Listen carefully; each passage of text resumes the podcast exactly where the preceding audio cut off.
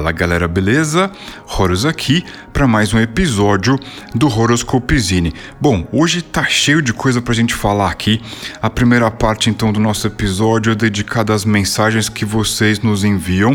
Você pode nos enviar mensagem pelo Instagram, horoscopezine, pode enviar também é, através do Discord se você está dentro do nosso servidor Basta você mandar uma DM, né, uma direct message, uma mensagem direta para gente, é, para fazer parte do nosso Discord. Confira o Linktree que está na descrição desse episódio.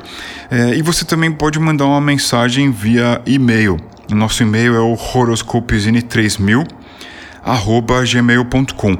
O e-mail você também pode usar para adquirir qualquer jogo, qualquer aventura, qualquer ferramenta que você encontre por aí e não saiba como adquirir. Ah, poxa, Horus, eu vi aqui o um material é, no It e não aceita meu cartão manda um e-mail pra gente, a gente aceita Pix, a gente aceita PayPal e aí você vai poder adquirir aquilo que você pretende. Beleza? Bom, tem um monte de mensagens. Essa semana aqui choveu de mensagem. Eu vou ler algumas mensagens aqui. Olha só. Deixa eu abrir aqui. Olha só que legal. A gente tem publicado como é de costume, vídeos em inglês no YouTube, né? E o público na gringa comenta e participa, né? Então, Death Metal 92 escreveu: Great video! I am always happy when you upload a video in English. Ou seja, grande vídeo! Eu fico sempre feliz quando você faz o upload de um vídeo em inglês. Isso é muito legal, né? Você criou conteúdo e os gringos estão de olho no que você está fazendo, acompanhando o que você faz e tal. A gente cria conteúdo em inglês porque a gente acha importante conseguir atingir um público muito maior daquele que só fala português. Falando em inglês, se comunicando em inglês, você consegue falar com uma audiência muito maior. Imagina que é, os países de língua lusófona, né, que só fala português, comparado com a quantidade de países que é, adotam o inglês ou de pessoas no mundo que falam inglês, é, eu não tenho números aqui, mas é, eu não tenho dúvidas de que o número de pessoas que falam inglês é muito superior às pessoas que falam português então, por isso que a gente cria conteúdo em inglês. Além do que, é, também é um suporte aos nossos jogos, né? Nós temos jogos lançados em inglês, distribuídos na gringa, e quando a gente cria conteúdo em inglês sobre os nossos jogos, as pessoas podem interagir, tirar dúvida. Então, isso é muito bacana. E é, essa não foi a única mensagem né, que apareceu essa semana aí, houveram outras mensagens em inglês. Olha só outra aqui que legal. Great video as always. Whenever you make an upload in English, you make my whole week. Thanks for the amazing content. Keep up the great work. Ou seja, é, a pessoa escreveu: é, grande vídeo como sempre. Sempre que você sobe um vídeo em inglês, você faz a minha, minha semana inteira feliz. É, Obrigado pelo seu conteúdo incrível. Continue o seu grande trabalho. Então, isso é muito legal, porque quando você cria é, conteúdo em inglês, você, em inglês você espalha para o mundo inteiro, a audiência global tá vendo o que você está fazendo.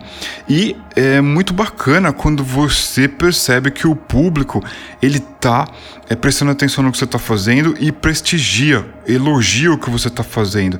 Isso é muito legal. Se você só produz conteúdo em português, muito provavelmente você só vai ter é, um feedback, uma opinião de pessoas falando em português.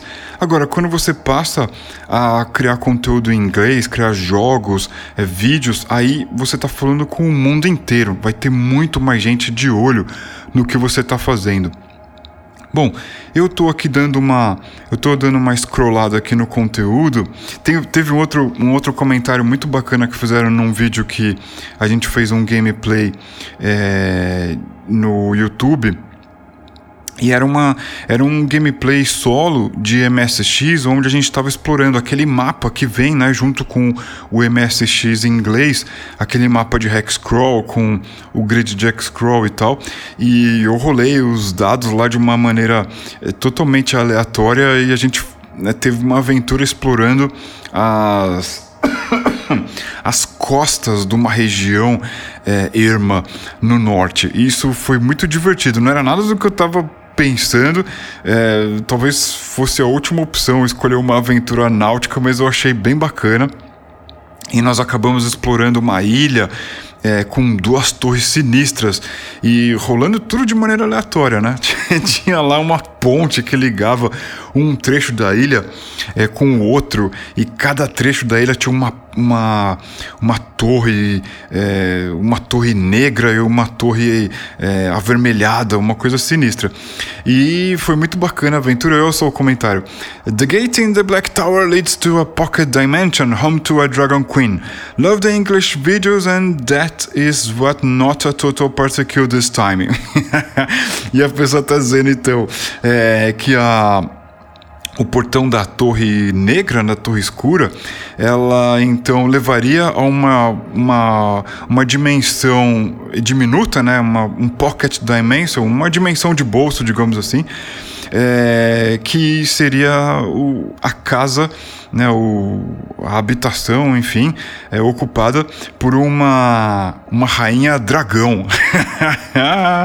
Tiamat, talvez, será? É, e a pessoa falou: oh, Eu amo os vídeos em inglês. É, e dessa vez, que bom que não foi um total party kill, ou seja, ninguém morreu, né? Porque isso acontece em alguns vídeos. Enfim, muito bom. bom, a gente tem começado é, a dar um toque no YouTube e a gente vai trazer essa informação para cá também, que é o, o seguinte: nós vamos entrar agora num período crucial, muito importante, é, de, muito determinante que vai definir o futuro do Horoscope Zine. Nós é, gostaríamos de saber de você que nos acompanha como podemos tornar o nosso conteúdo sustentável, ou seja, como a gente pode passar a criar conteúdo que sustente os custos de manutenção do nosso canal. Bom, eu nem preciso dizer é, como é que é a criação de conteúdo é, de maneira independente. Isso daí é, independe se você está falando em inglês ou português se você está produzindo conteúdo independente, né, geralmente aquele tipo de conteúdo que não interessa aos grandes canais, é o tipo de conteúdo que não é pauta em lugar nenhum, né, o conteúdo que você acredita, mas que não tem tanta visibilidade. Eu nem preciso dizer aqui a dificuldade que é, é fazer esse tipo de coisa. Você pode perguntar aí é, para quem cria conteúdo, quem lida com isso seja no âmbito do RPG ou qualquer outro âmbito. É, se você faz isso, você sabe, você sente na pele o, a dificuldade que é. é. A gente nem precisa elencar esse tipo de coisa aqui. A gente atua em várias frentes. Criar jogos como game designers independentes é apenas uma delas. A gente também cria conteúdo para dar suporte a esses jogos que a gente faz. Isso é muito importante. E eu tenho certeza que se eu fosse conversar com qualquer pessoa aí que está acostumada a botar projetos de pé, iria falar: cara, pode parar agora. A gente acredita no que a gente faz, a gente deseja continuar criando conteúdo com essa qualidade que você já conhece, porém é, isso precisa se tornar sustentável, senão realmente vai se tornar inviável. E a gente quer saber a sua opinião, isso vai ser crucial muito em breve decidir a forma que a gente vai é, atuar. E seria muito legal se você pudesse é, obter recompensas ao apoiar o nosso conteúdo. Vou ler aqui um dos comentários, por exemplo, que surgiu no nosso YouTube quando a gente tocou o assunto. Horus faz um apoia-se, onde os apoiadores possam receber mensalmente materiais diversos para usar em suas aventuras, como mapas, aventuras, desenhos de personagem, etc. Né? Deixa eu ver aqui outros, outros comentários sobre o assunto.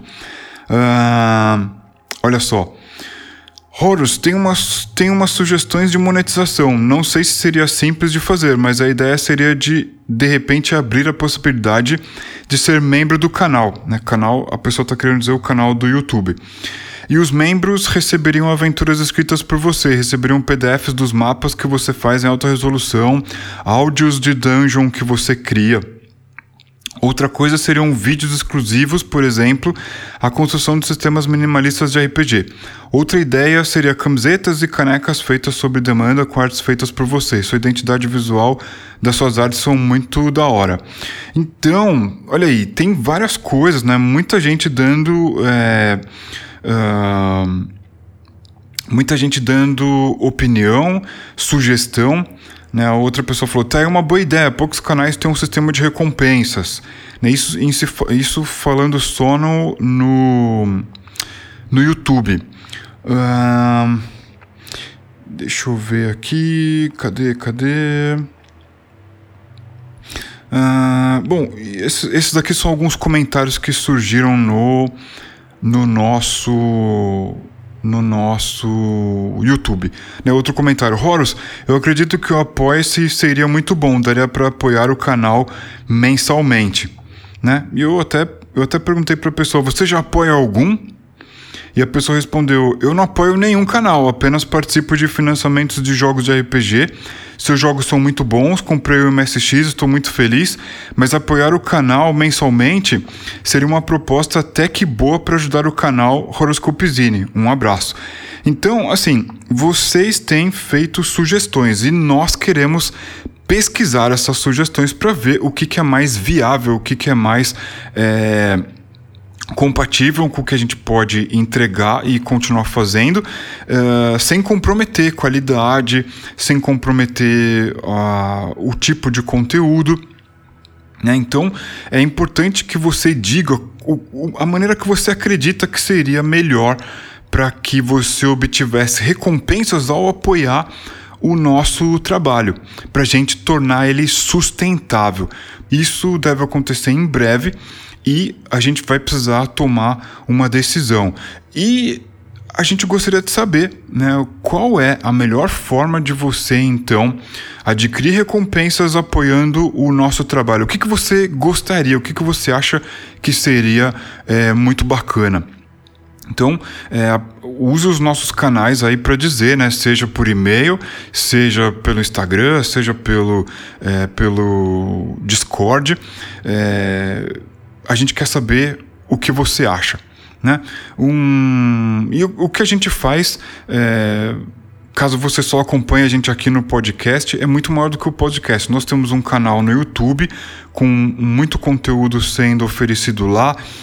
Esse tipo de o, o tipo de conteúdo que você encontra no YouTube vai desde gameplay até é, abordar assuntos do âmbito do RPG em geral e também música nós produzimos música.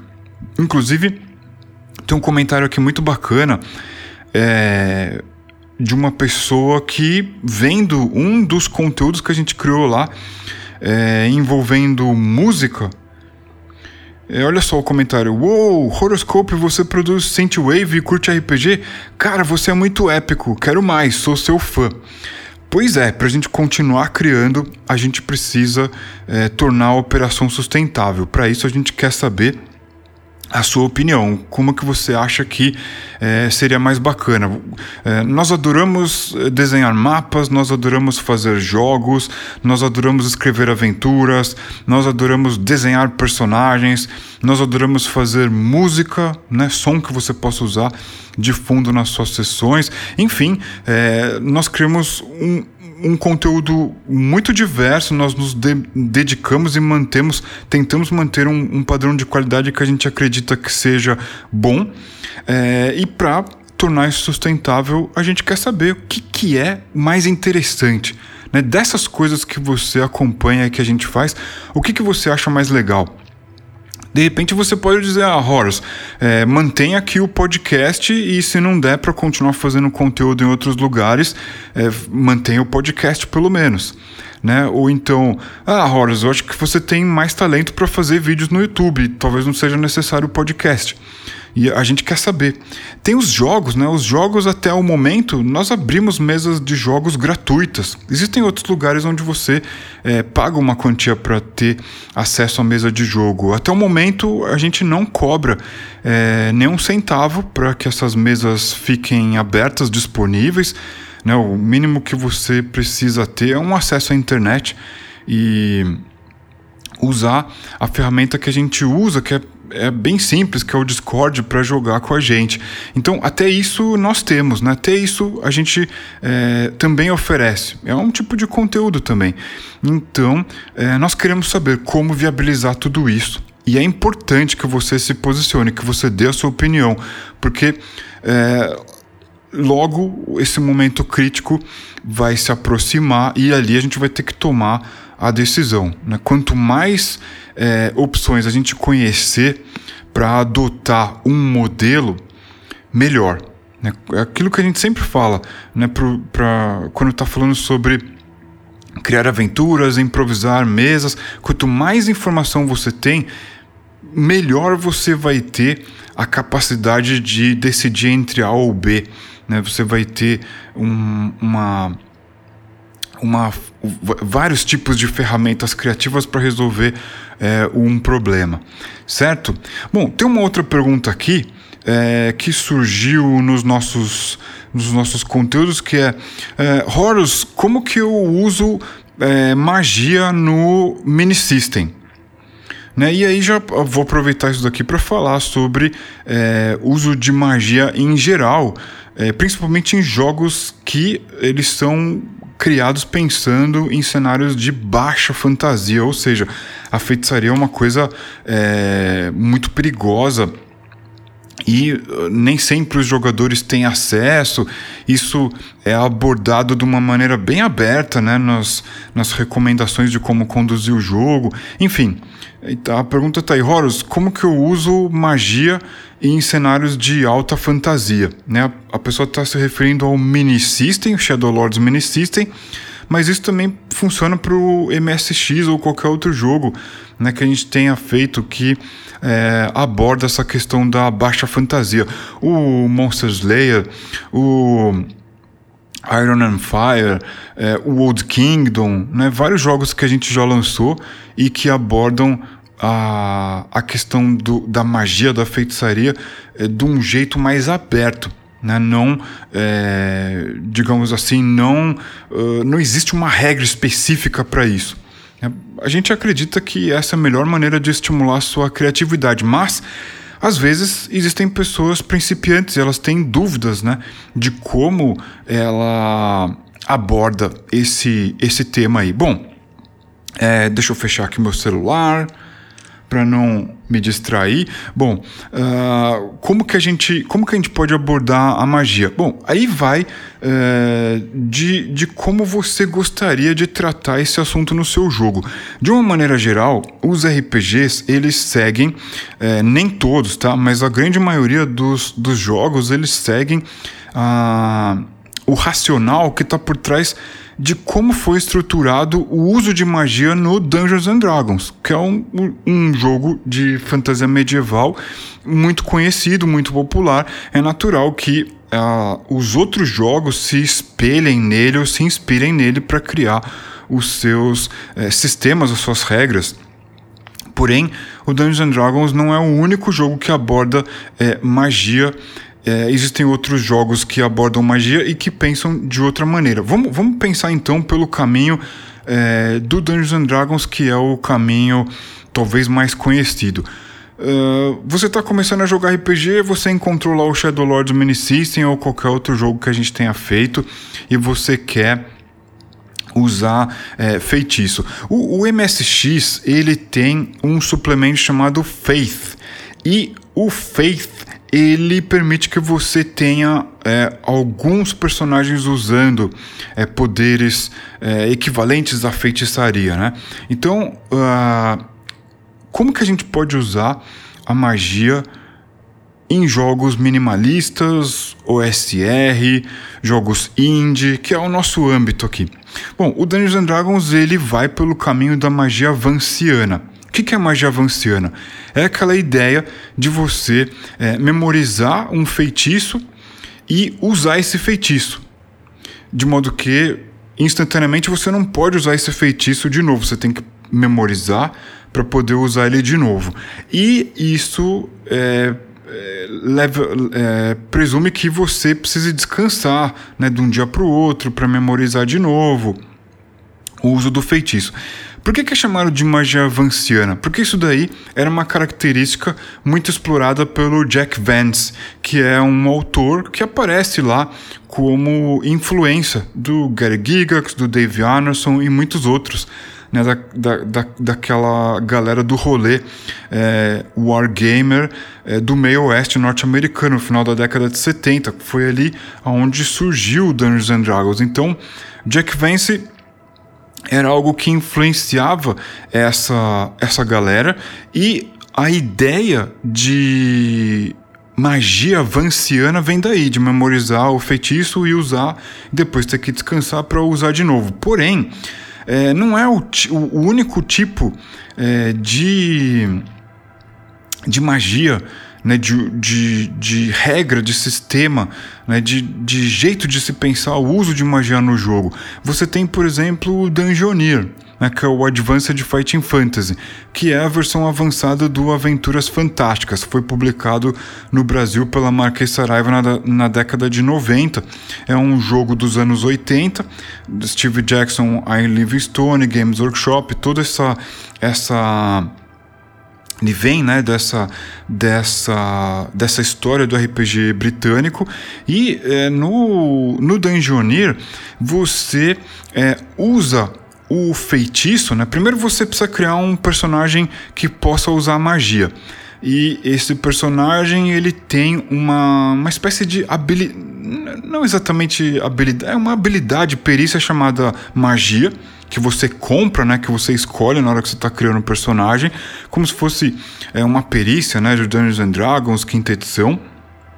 E é, assim você passa a usar o feitiço. E cada tipo de feitiço ele gasta uma certa quantidade de pontos de magia que em alguns jogos é chamado de mana, né? Em alguns jogos a gente pode extrapolar até para o videogame, né? Tem muitos jogos, tem vários RPGs de, de videogame, de Phantasy Star até Dragon Warrior, Dragon Quest, tem um monte, Final Fantasy, tem um monte de jogo é, de RPG é, para diversas plataformas, não só videogame, que usa essa ideia de pontos de magia ou mana. Né? Você então pode usar feitiço, mas dependendo do feitiço, ele gasta uma certa quantidade de pontos de, é, de pontos de magia. E, obviamente, quanto mais poderoso, quanto mais é, letal, quanto mais é, forte, quanto maior é o efeito, mais pontos de magia você vai gastar.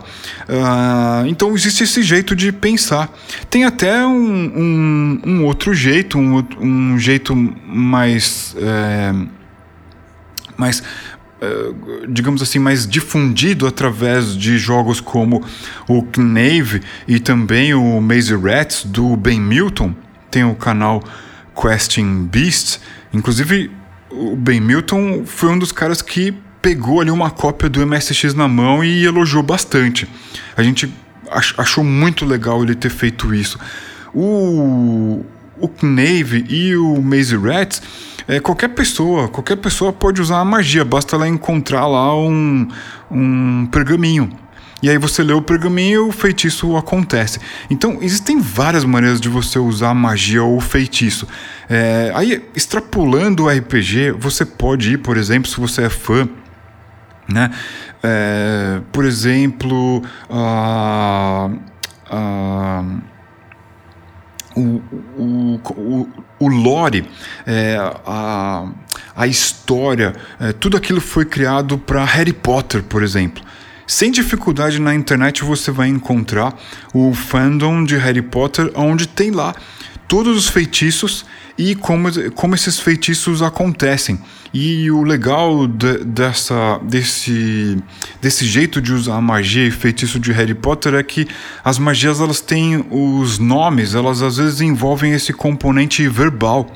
E isso pode ser uma coisa bem bacana para o jogo também. Né? Para você usar o feitiço, você tem que ser capaz de dizer e pronunciar ele de forma correta. Enfim, isso aí é, não é exclusivo de Harry Potter, né? Se você vê lá algumas edições mais old school do Dungeons and Dragons, é, em particular o Advanced Dungeons and Dragons segunda edição, que foi talvez a edição que mais espalhou Dungeons and Dragons pelo mundo, que mais foi traduzida é, no mundo na década de 80, 90, o RPG, né, que mais atravessou o mundo, se espalhou pelo mundo na década de 80, 90, é, você tem os feitiços com o componente verbal, o componente material e o, o digamos, o gestual.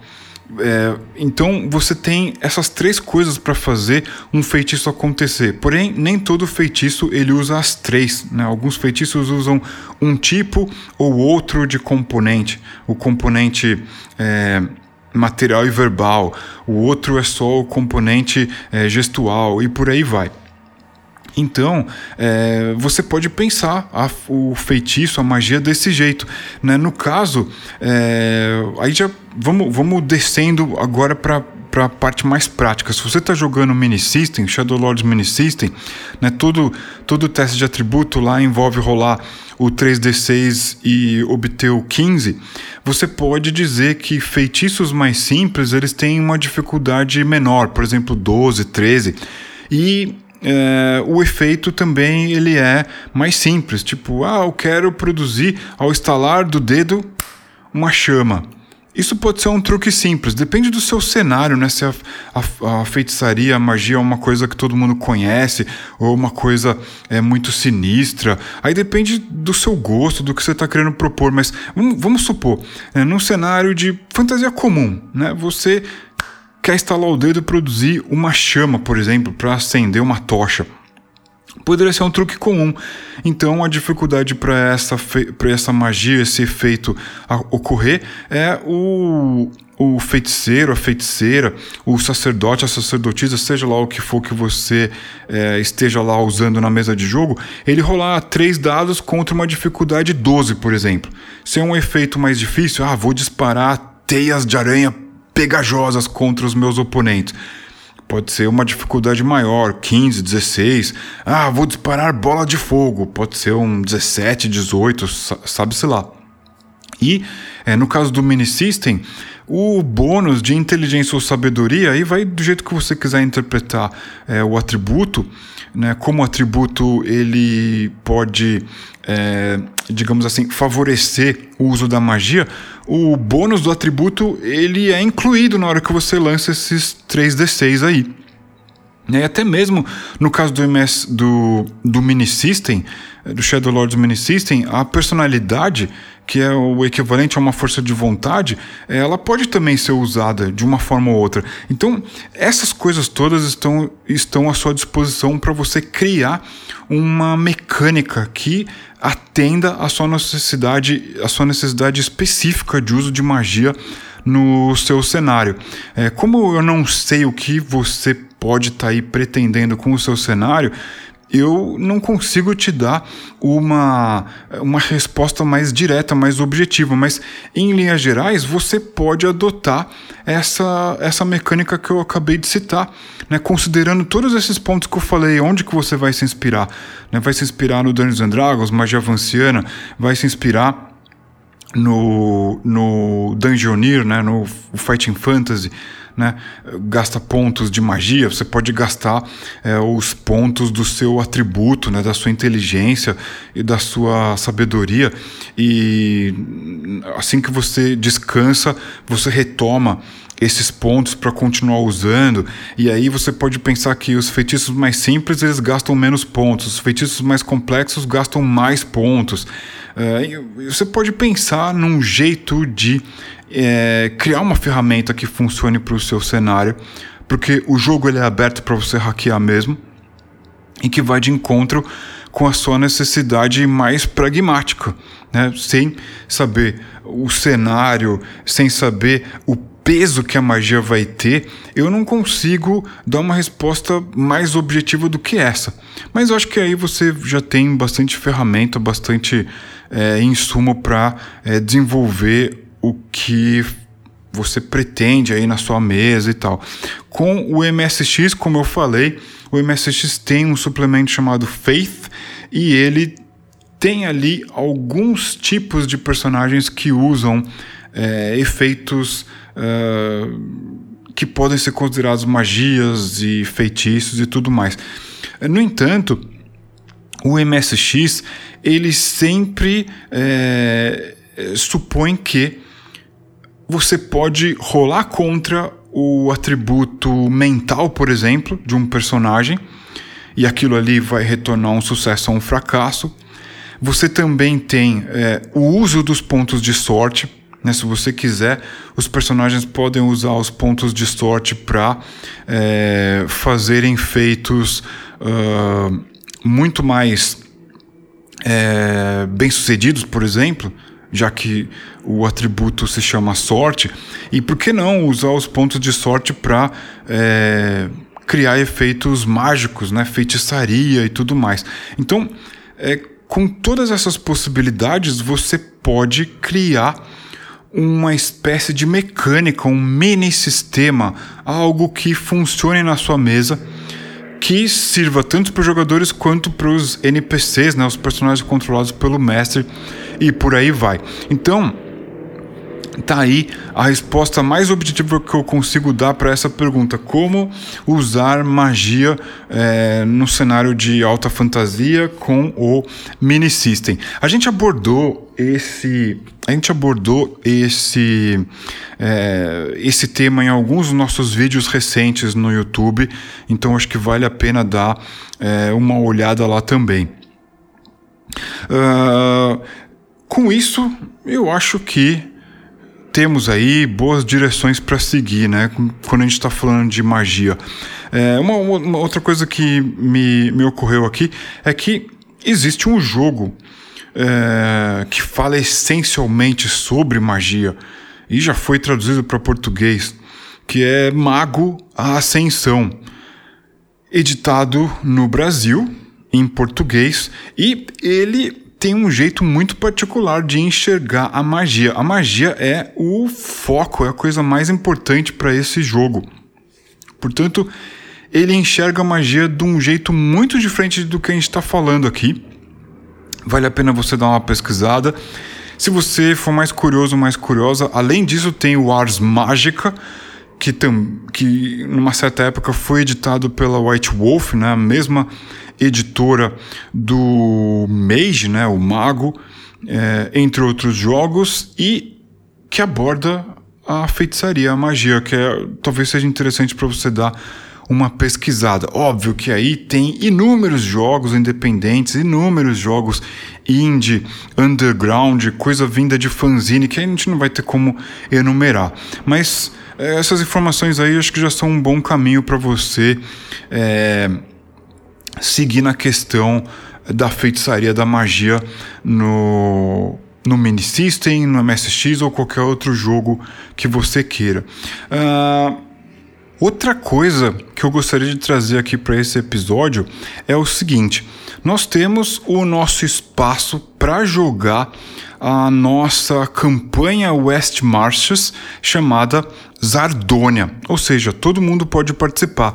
Você pode participar jogando solo, você pode participar é, jogando com o seu grupo de jogadoras e jogadores, né, sendo mestre do seu grupo de jogo, e depois é, contribuindo com o relato do que você jogou, baseado no que você tem de informação até o presente momento dessa campanha West Marches chamada Zardônia.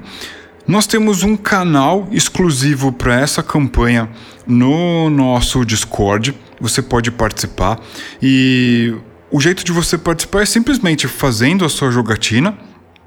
Né? Você pode usar as informações que estão lá no canal, que já foram compartilhadas lá para se aventurar, né? O, lá tem o link também para você é, pegar o mapa e se lançar em aventuras. Esse mapa é um mapa de hexcrawl, né? Com o grid de hexágonos todos numerados para você poder é, fazer apontamentos, anotações, etc. Faça o seu relato. Não, nosso, nosso Discord tem um tem um, um um canal onde explicam as regras do, do uso do nosso servidor. Dê uma olhada lá para ver o que pode ser compartilhado o que não pode e é, co contribua fazendo o seu relato de aventura. Como eu falei, pode ser o, um relato de RPG solo, pode ser um relato de RPG de mesa. Veja o que tem de informação lá, se lance a aventura e compartilhe. É, o que eu gostaria de trazer aqui nessa parte do, do nosso é, episódio são coisas que você pode usar nessa campanha West Marches para se aventurar em Zardônia ou que seja fonte de inspiração para sua próxima aventura, para sua próxima campanha, para sua próxima one shot, independente do sistema que você vai usar, né, do jeito que você for fazer que é o seguinte: eu quero trazer aqui é, três, uh, três rumores que você pode sortear rolando D6 uh, para se aventurar em Zardônia, mas que sirvam de inspiração para suas jogatinas. Então, é o seguinte: você pode pegar um D6 aí para rolar. É, rolando dados, se você tirar o número 1, o rumor é o seguinte o lago é amaldiçoado. O lago em questão é o lago que se encontra no hexágono 2.3 desse mapa. É um lago, né, um, uma região ali alagada. Você pode usar na sua campanha qualquer lugar que tem um corpo d'água, né, próximo a uma costa, algo do tipo. E o rumor diz o seguinte: Toda pessoa devota de Zirzan que se banha em suas águas se transforma num servo de Baligunde ou traiçoeiro. Bom, toda pessoa devota de Zirzan. O que seria uma pessoa devota de Zirzan? Zirzan é uma entidade, um espírito muito poderoso para o povo, é, para as tribos nimirianas.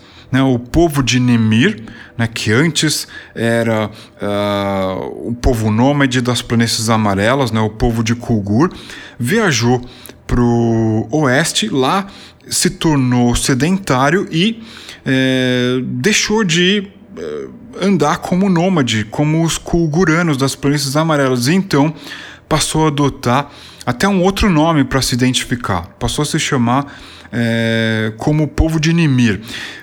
O nimiriano, mais é, trivial, no mínimo conhece os preceitos de Zirzan. Zirzan é um, como eu falei, é uma entidade, um espírito poderoso para os Nemirianos. E um devoto de Zirzan seria alguém que leva esses preceitos é, de uma maneira mais é, é, com maior relevo na sua vida.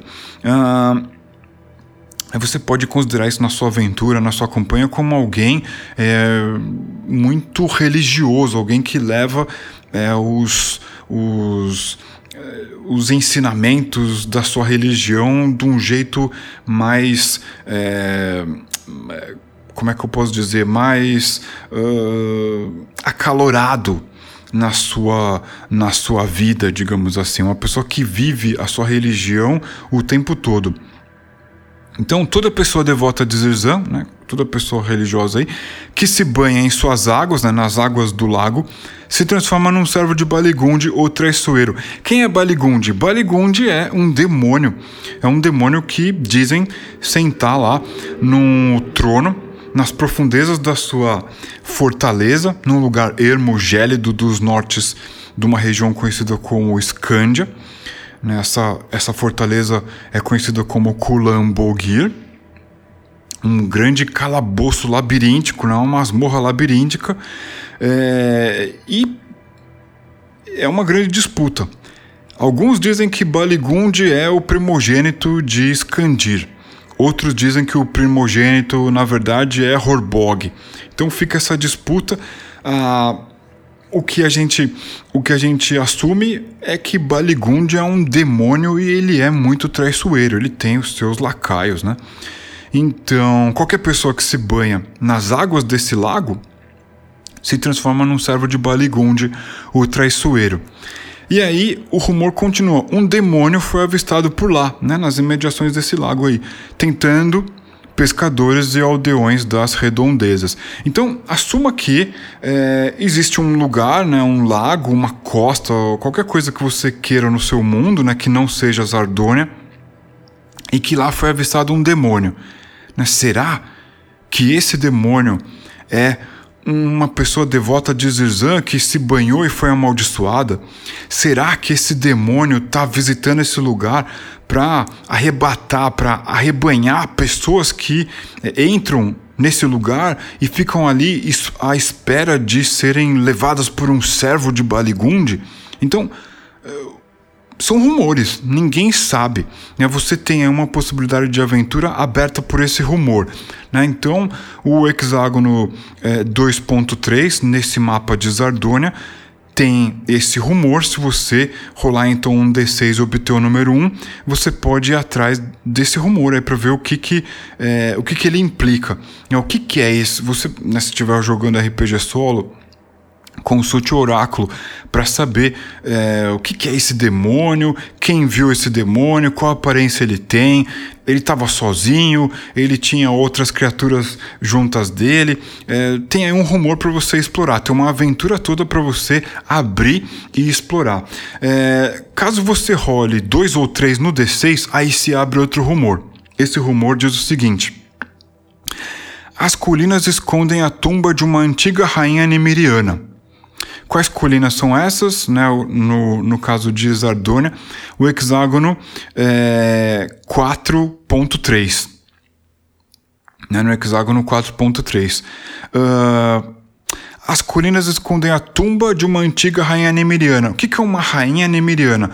É uma rainha antiga do povo de Nemir. O povo de Nemir a gente já falou aqui. Eram os nômades das planícies amarelas, os kulguranos, que ao viajar para o oeste, ali próximo da costa da serpente, eles se tornaram sedentários, alguns deles adoradores de Zirzão, e se estabeleceram nessa região, portanto. Né?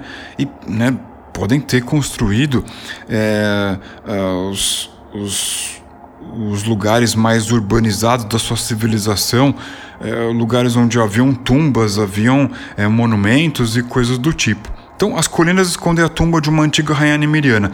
Esta mulher soberana foi uma grande guerreira, mas ao fim da vida sucumbiu aos poderes de uma sombra perversa e seus campeões a mataram, encerrando assim sua maldição. Tem bastante informação esse rumor, então esta mulher soberana foi uma grande guerreira. Provavelmente por isso ela se tornou uma rainha de tribos nemirianas. Mas ao fim da sua vida, ou seja, será que ela viveu até é, muitos anos ou ela morreu jovem? Né? Aqui está dizendo que é o fim da vida. A gente não sabe se ela morreu jovem ou é, com muita idade. Ao fim da vida, ela sucumbiu aos poderes de uma sombra perversa. Será que essa sombra perversa pode ser um lacaio de Baligund que a gente já citou aí, esse demônio traiçoeiro? Ou pode ser uma sombra, uma criatura que tenha vindo de um outro plano de existência, uma criatura sombria? O que, que será, né? Que era essa sombra? Será que. É... Vamos começar a especular. Será que caso a gente abra esse rumor e vá atrás dele, a gente vai encontrar pergaminhos que falem mais sobre essa sombra, que tipo de criatura é ela. Uh, a gente vai encontrar escritos que falem sobre isso. Isso tudo é para você abrir e como se fosse uma massa de pizza e vai abrindo e deixando os jogadores, as jogadoras contribuírem. Se você é jogador solo, consultando o oráculo e ampliando esse rumor para viver a aventura. A partir do momento que você dá o primeiro passo em direção a descobrir o que significa esse rumor, você já está se aventurando, certo?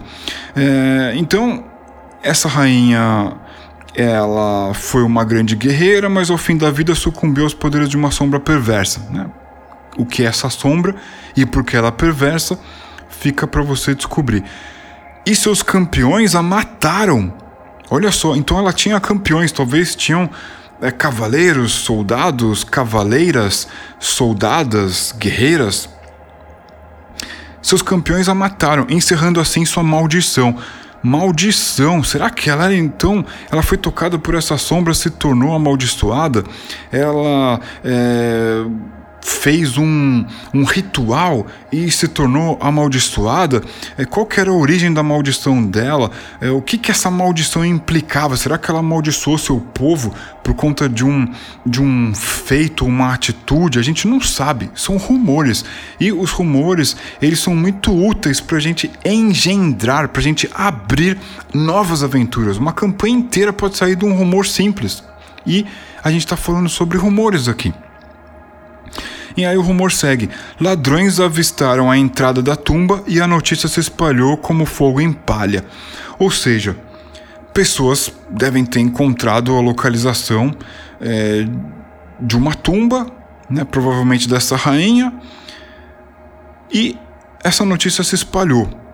Se espalhou porque provavelmente lá deve ter tesouro, provavelmente alguém perdeu a vida tentando entrar lá, né? Isso daí fica em aberto, esse rumor fica em aberto para você explorar. Então, rolando um D6, se você tirar dois ou três, você vai atrás desse rumor aí para saber se esse rumor é verdadeiro ou não.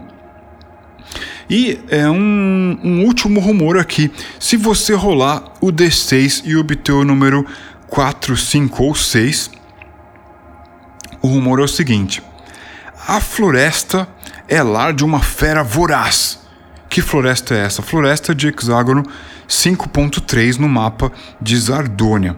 Certo? Mas pode ser, como a gente está falando aqui, qualquer floresta, qualquer lugar que tenha árvore, que seja escuro, que seja é, um lugar aonde as copas das árvores ocultam e tudo ali embaixo da copa das árvores é meio escuro, meio sombrio. A floresta é lar de uma fera voraz suas escamas escuras refletem o luar. Seus chifres enormes podem trespassar paredes e seus dentes são afiados como lâminas. Bom, essa fera voraz, ao que tudo indica, tem escamas escuras, tem chifres enormes, provavelmente afiados, e é, dentes como, como lâminas. Então, o que será que é essa fera? A gente não sabe. Será um lagarto gigante alado? Não sabemos. Tem escamas escuras? Pode ser um lagarto, pode não ser. Pode ser um demônio, pode ser uma aberração. Seus chifres enormes podem trespassar paredes. Pode ser uma criatura primitiva que tenha chifres saindo do seu crânio? Será? Uh, e seus dentes afiados como lâminas. Podem ser é, muitos dentes pequenos serrilhados, podem ser é, caninos enormes, pontiagudos. A gente não sabe, não está dizendo que tipo de fera é essa aqui. Apenas as características dela. E o que mais que diz esse rumor? A fera vive num covil cheio de tesouros roubados de antigos reinos sob as raízes da floresta. Então, a fera vive num covil. Será que é uma masmorra? Será que é um calabouço? Será que é um labirinto? Será que é um fosso? Será que é um buraco, uma caverna? Uh, esse lugar está cheio de tesouros roubados de antigos reinos. Será que essa criatura então ela andava é, em cima de duas patas? Era uma criatura quadrúpede? Era uma criatura que voava e ela pilhava reinos, impérios e ia juntando esse tesouro nesse lugar? A gente não sabe. Né? Isso daí precisa ser explorado para a gente saber de fato o que é que tem lá. Isso é apenas um rumor, uma história que a gente ouviu viajando pela estrada, uma história que a gente ouviu sendo contada dentro de uma taverna, é, fora ali da estalagem onde estamos. Então, rumores são muito úteis. Eu quis trazer para vocês esses é, três exemplos de rumores aqui, porque eu acredito que rumores são coisas muito ricas e que a natureza do rumor é fazer com que a gente saia em aventura. Seja jogadores e jogadoras na sua mesa, seja você é, jogando RPG solo. Né? Então, tem essa tabela de rumores aí, com três rumores. Só dá um, um rewind aí na, na fitinha para você ouvir de volta quais são esses três rumores rolados no D6 para você sair em aventura em Zardônia ou qualquer outro lugar, qualquer outro cenário da sua preferência. Agora é o seguinte, eu fiz um rascunho aqui eu fiz um rascunho aqui e eu fico pensando, né, se a gente tivesse uma maneira de você adquirir essas recompensas, se essas recompensas fossem mapas, aventuras escritas e, e, e, e coisas similares, né? Eu poderia compartilhar esses é, rumores aqui é, num, num documento ilustrado para você poder baixar e usar.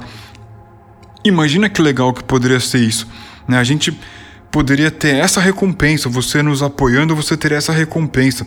Isso eu teria o maior prazer em fazer, porque eu faço isso sempre, eu faço isso toda hora.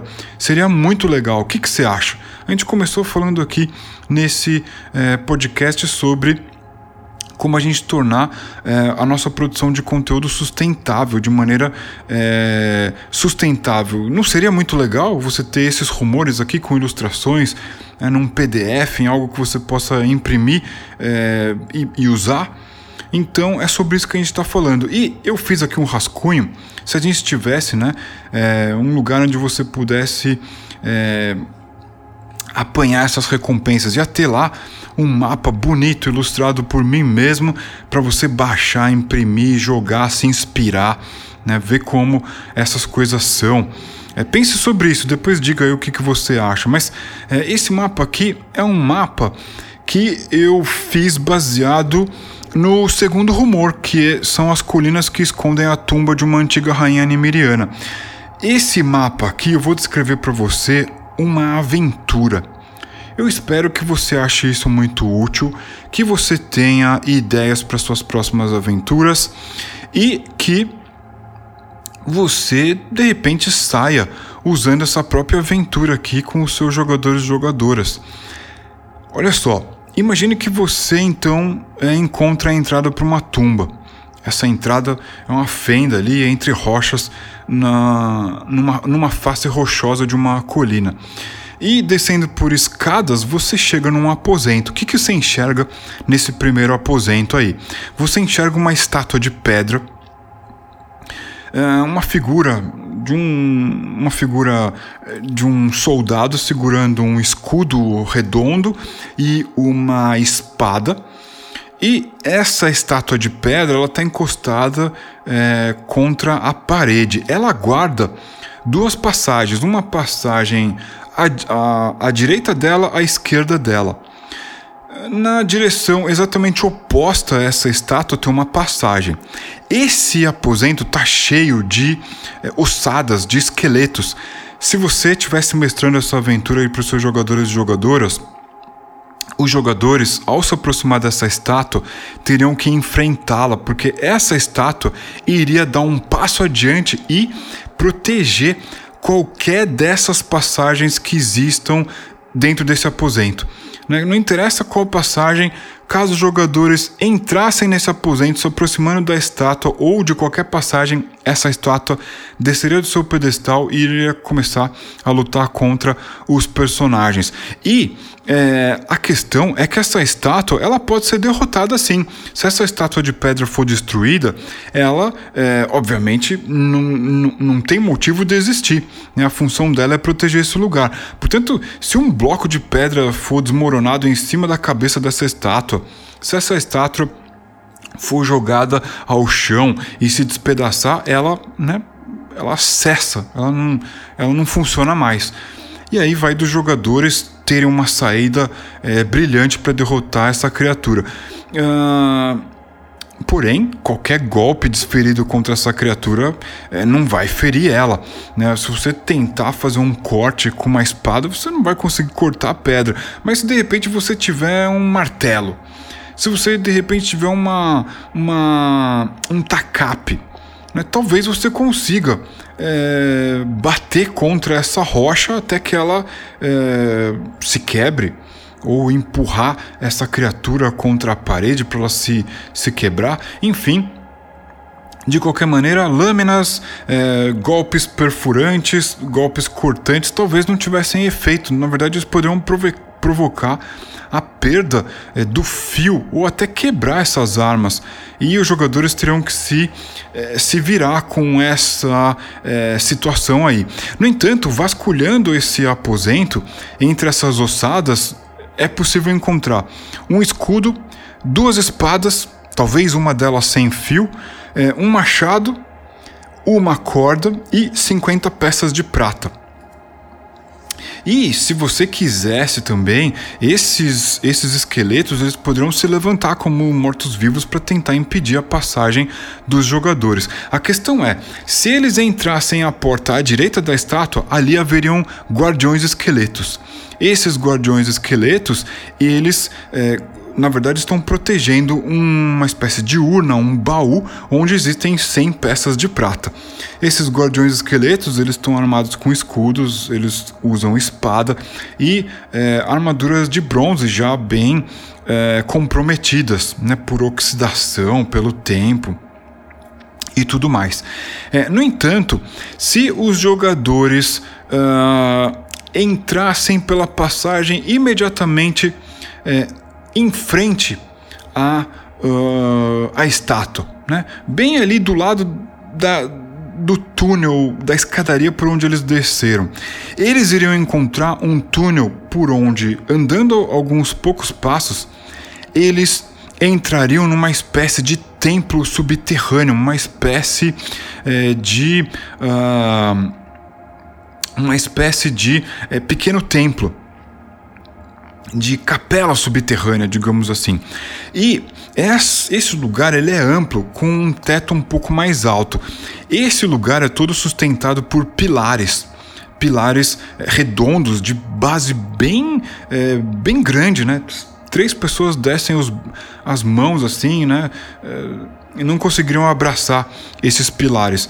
É, e o que chama a atenção nesse pequeno templo é, no meio dele, no meio desse aposento, existe uma espécie é, de um.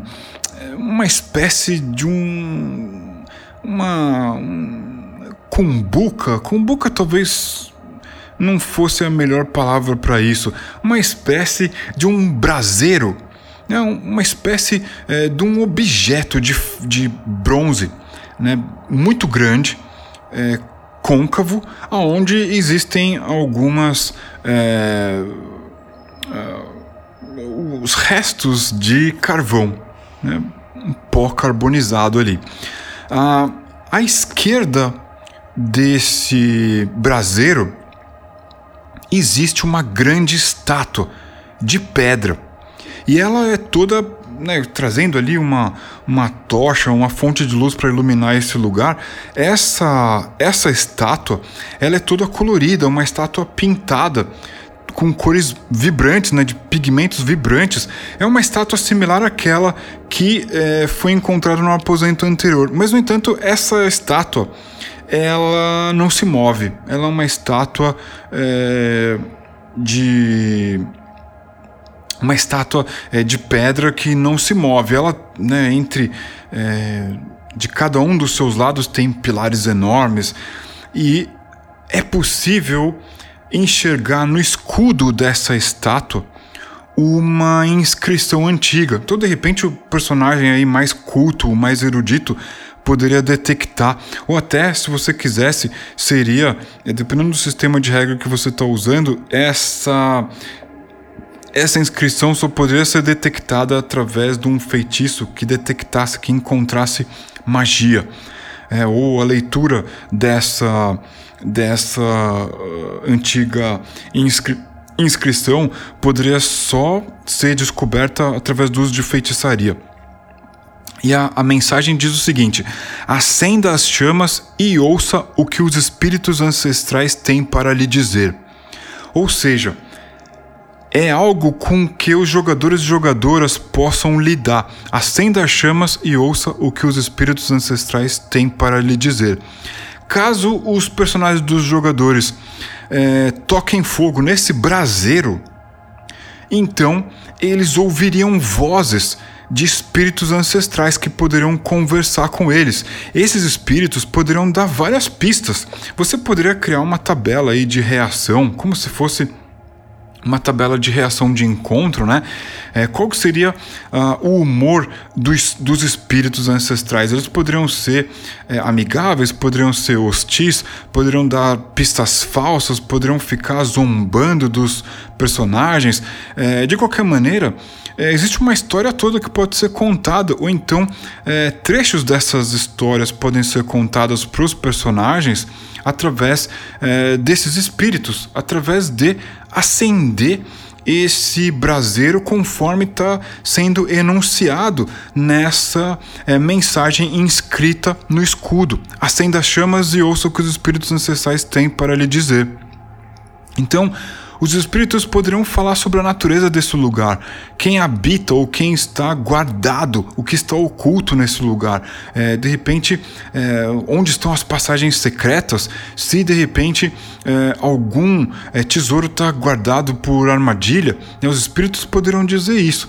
Ou eles poderiam é, ser mais hostis, eles poderiam não querer dar pistas, é, os jogadores teriam que oferecer dinheiro ou algo, um objeto mágico, ou cumprir uma quest, cumprir uma missão, algo para apaziguar esses espíritos e aí então eles darem alguma dica importante. Então, esse aposento, ele tá cheio dessas informações que mexem com os personagens e isso pode ser muito interessante.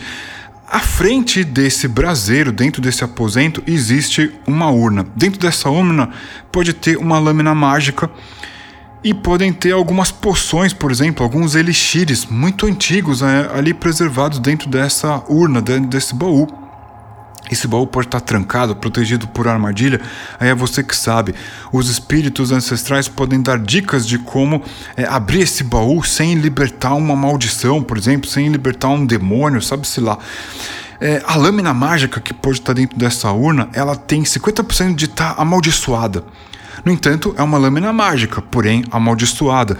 Essa lâmina amaldiçoada pode atrair mortos-vivos, ela pode fazer com que é, o seu é, portador erre sempre o primeiro golpe. Aí você pensa numa maldição que você quiser ou consulta lá o seu manual de regra favorito, com certeza tem uma tabela dedicada a armas amaldiçoadas. E é, desse aposento existem duas passagens.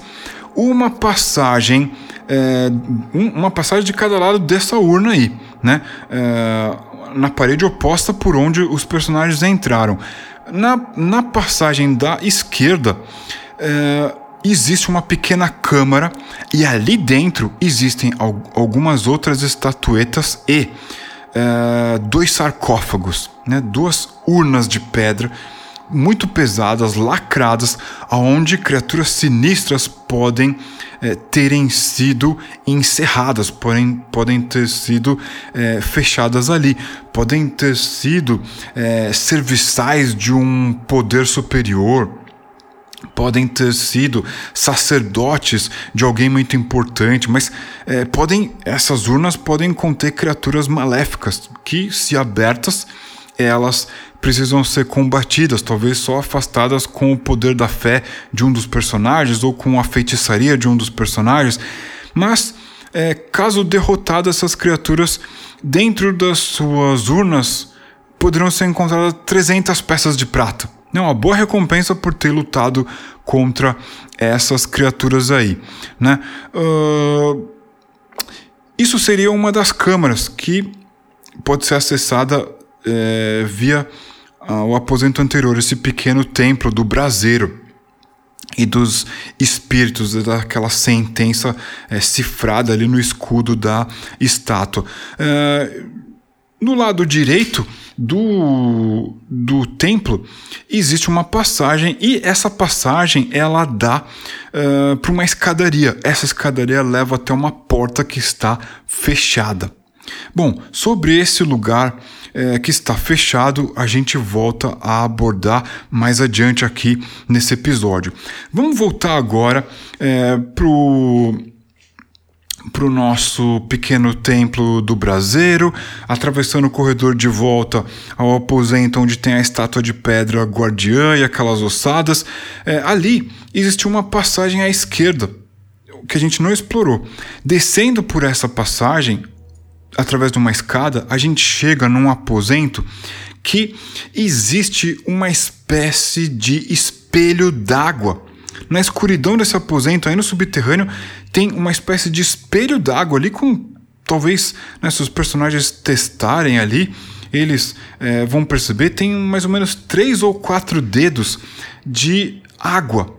Essa água pode ser é, uma água cristalina, pode ser uma água turva, vai da sua imaginação, mas este aposento é um aposento que através dessa escada você chega nesse lugar que tem um espelho d'água enorme com três dedos de profundidade. É, de modo que, quando se olha esse espelho d'água, ele reflete, como qualquer é, lugar que esteja ali é, preenchido com líquido, ele reflete é, a imagem de quem está observando esse espelho d'água. Portanto, há o reflexo de uma imagem aí. À esquerda desse espelho d'água há uma estátua. Essa estátua, ela, diferente das outras, com as suas duas mãos, ela segura uma espécie de é, bacia, de cumbuca, de é, objeto é, côncavo, cheio de uma espécie de substância arenosa, parece sem. Ao gosto, parece sal Parece um sal meio rosado, arroseado.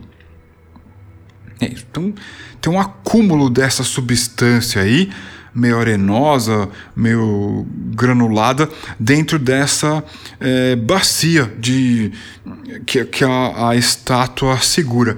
E. Uh, Qualquer pessoa que se aproxime dessa estátua vai ouvir dentro da sua mente uma mensagem, uma voz doce feminina dizendo o seguinte: apenas aqueles de coragem poderão enxergar seu reflexo no espelho. Né, então, na hora que você se aproxima ali dessa estátua, a estátua, né, numa voz doce feminina, ela diz dentro da mente do personagem, né? O jogador então vai ficar sabendo é, dessa mensagem. Apenas aqueles de coragem poderão enxergar seu reflexo no espelho. Bom, imagine aí o jogador tendo que lidar com essas informações. Bom, apenas aqueles de coragem poderão enxergar seu reflexo no espelho. Essa estátua está segurando um, uma cumbuca cheia de uma areia que parece sal o que, que a gente vai fazer? Isso aí vai abrir possibilidades de testar coisas muito interessantes. Será que os jogadores vão pegar esse sal e é, provar? Qual seria o efeito então de engolir esse sal? Você, mestre, é que vai me dizer. O gosto é salgado. Uh, e se os jogadores decidissem que seus personagens iriam observar esse espelho d'água.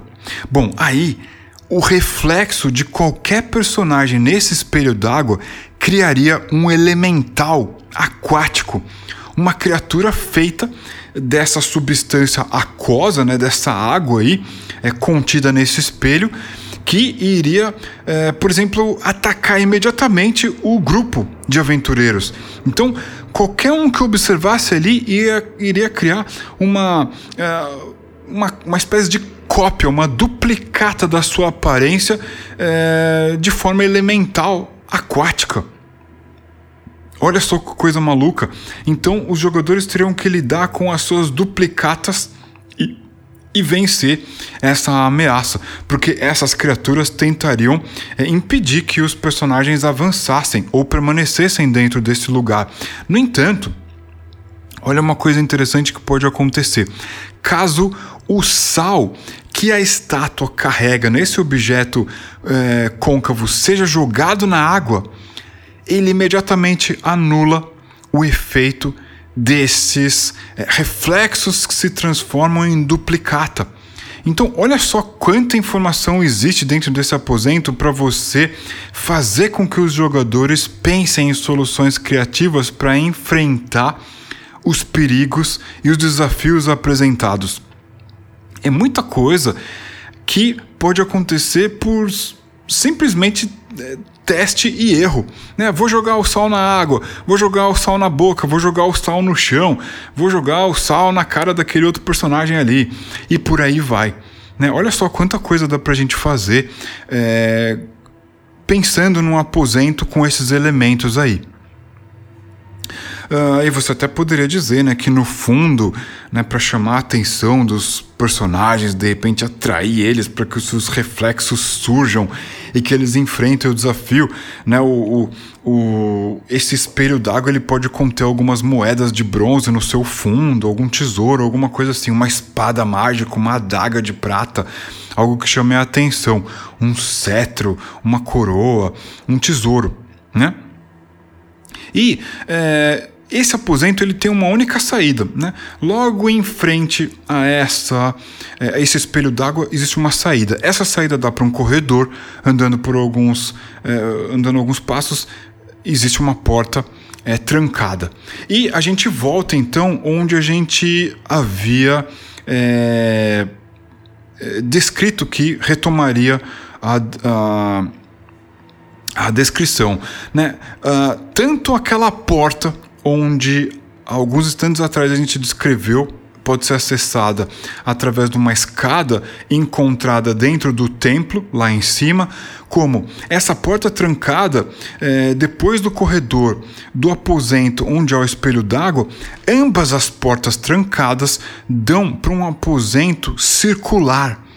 Este aposento circular, ele é, na verdade, um fosso, uma digamos assim, uma pequena borda é, permite que é, qualquer pessoa, qualquer um que entre nesse aposento consiga dar uma volta completa né, uh, no perímetro desse aposento. No entanto, existe um fosso além dessa borda, né, um grande buraco. E as paredes desse uh, pequeno aposento, elas têm pequenos nichos esses nichos é, podem ter diversos tipos de recipientes de cerâmica, alguns preenchidos com algo, outros completamente vazios. Esses vasos de cerâmica podem conter é, veneno, podem conter ácido, podem conter vinho, podem conter água ou podem não conter nada, podem conter mel, é, uma substância melada, é, uma substância é, grudenta. E aí você pode né, usar todas aquelas coisas dos cinco sentidos que a gente já falou aqui na no nosso podcast, né? O cheiro dessas coisas, ou a textura dessas coisas, né? De repente, é, como que é abrir esses recipientes e enxergar todos esses é, tipos de substâncias aí dentro. Né? Isso daí pode ajudar ou prejudicar o grupo. Mas é, são coisas que estão à disposição do grupo usar para alguma outra estratégia. Então, esses vários vasos de cerâmicas, eles podem conter substâncias que podem estimular o grupo a pensar numa solução criativa para é, eliminar um desafio que impede eles de avançarem.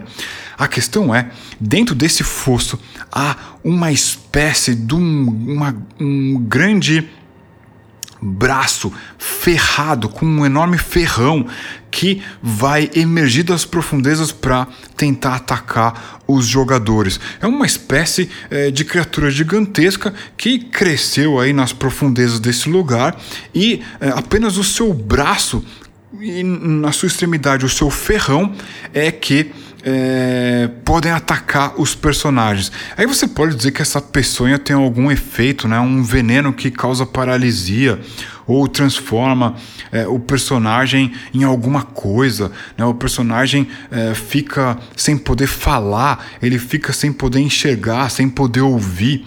É, perde os seus poderes mágicos. Aí você imagina algo que possa ser é, desafiador para os jogadores. E de repente o Elixir para eliminar esse efeito pode estar tá dentro aí desses é, inúmeros é, vasos de cerâmica nesses nichos ao longo desse aposento circular, nesse é, enorme fosso. Bom, o único jeito de sair desse aposento fora as duas portas trancadas por onde talvez os jogadores entrem é uma pequena passagem. No entanto, essa passagem é secreta. Aí os jogadores talvez tenham que usar a sua inteligência. Talvez usar esses é, vasos de cerâmica que contém líquido, espalhando o líquido através da borda desse lugar e de repente percebendo que numa determinada região é, desse aposento o líquido escoa para dentro da rocha ali pode ter uma porta secreta. É, ou então, é, se aproximando do chão, é, da borda desse lugar, eles então podem perceber que é, existe um cheiro de podridão vindo dali. E descobrindo essa porta secreta, eles têm acesso a uma escada. Essa escada leva até um aposento final Nesse aposento final é onde está enterrada a rainha Nimiriana, aquela mulher que foi, é, digamos assim, que é, foi é, recrutada por uma sombra sinistra, uma sombra perversa e que é, causou uma situação tão ruim que precisou ser é, morta pelos seus campeões, pelas suas é, campeãs. E Aí ela está enterrada. Então essa seria a sala final para enfrentar essa rainha. Essa rainha pode ser uma múmia. Ela pode ter sido embalsamada, enfaixada e ela está dentro do seu sarcófago, todo pintado com cores berrantes, coloridas, né, com pigmentos coloridos, talvez é, de cores metálicas. E talvez essa múmia ela possa ter palavras de comando para animar duas estátuas de pedra que guardam o seu sarcófago. Porém, essas estátuas elas não iriam se mover caso alguém se aproximasse delas, né? É, essa múmia, essa rainha aí enterrada, ela precisaria se levantar do seu sarcófago para é, pedir para que essas estátuas é, impedissem os invasores do seu aposento de levar o seu tesouro embora. E por falar em tesouro, esse aposento teria, por exemplo, duas urnas, dois é, pequenos baús onde ali dentro poderiam ter objetos mágicos, né? uma varinha mágica, um anel mágico, é, três poções mágicas, um objeto mágico, de repente uma capa é, com um efeito mágico, é, um chapéu com, evento, com um efeito mágico, algo do tipo. E vários pergaminhos mágicos. Né? Se você está, é, de repente, pensando numa aventura de alta fantasia, poderia ter vários pergaminhos mágicos aí, tanto para feiticeiros quanto para é, sacerdotes. Agora, essa múmia dentro do sarcófago, ela tem um cajado. Esse cajado pode ter é, alguns truques de uma feitiçaria sinistra. Ele pode é, transformar a de repente o bastão de madeira de um dos personagens numa serpente. Ele pode é, de repente é, ao ser é, esse cajado ao ser tocado pela múmia é, no chão desse aposento ele pode criar um estrondo tão forte que faz é, os personagens perderem equilíbrio ou perderem a audição por alguns momentos, não um estrondo muito alto, um barulho, um ruído muito forte, é, entre outras coisas, né, explosões mágicas que podem cegar os personagens. Então, esse cajado da múmia ele pode ter é, vários tipos de efeitos mágicos, mas se derrotada o sarcófago da múmia revelaria 600 peças de prata. Então, é, esse dungeon que eu acabei de descrever, os seus vários aposentos, é uma aventura que você pode é, jogar com os seus jogadores ou é algo que você pode usar como inspiração para sua jogatina. A gente deu vários exemplos aí de aposentos que é, contém senhas, contém instruções e as ações dos personagens vão desencadear efeitos diversos. Enfim, uh, eu acredito que esse dungeon aqui seria um bom, uh, uma boa one shot para uh, jogadores com uma certa experiência tentarem enfrentar os seus desafios. Agora, imagina se você tivesse esse dungeon aqui desenhado num mapa ilustrado por mim, que você pudesse baixar em alta resolução, imprimir e levar para sua mesa de jogo. Com tudo isso que eu te falei já escrito, já descrito no mapa. Não seria muito legal? Isso daí poderia ser uma recompensa por você apoiar o Horoscopezinho. O que, que você acha? Esse episódio aqui, a gente trouxe muitas informações diversas. A gente abriu o episódio falando sobre algumas mensagens que a gente tem recebido. É, tirando algumas dúvidas sobre o uso de magia e feitiço, em particular o Shadow Lords Mini System e o MSX. É, a gente também é, falou sobre rumores do nosso é, cenário, a nossa campanha West Marches Zardonia, né, três grandes rumores, e um dos rumores a gente transformou num dungeon, numa aventura, numa masmorra, num calabouço que você pode jogar com os seus jogadores. Eu, eu, acredito que esse, esse, esse dungeon aí que a gente acabou de, de citar, ele seja desenhado para jogadores que têm uma, uma certa experiência já, que já conheçam RPG e já estão habituados a jogar RPG. Mas de qualquer maneira, eu acredito que seria muito divertido conduzir essa aventura com a sua mesa de jogo. Enfim, chegamos aqui ao final do nosso episódio. Eu espero que você tenha curtido. Não esqueça de dizer o que você acha, como você acha que seria mais apropriado poder. É, obter recompensas e, ao mesmo tempo, apoiar o nosso trabalho para que ele seja sustentável, para que ele possa continuar existindo, para que a gente não precise paralisar a nossa criação de conteúdo ou diminuir ela drasticamente. Sem apoio, a coisa não vai sair do show mesmo. Mas eu tenho certeza que antes que esse momento crítico se aproxime, a gente já saiba o que fazer. Eu conto com a sua opinião, eu conto com a sua participação para a gente descobrir o melhor modelo de tornar o Horoscopezine sustentável. Beleza? Então a gente se fala. Até mais. Valeu!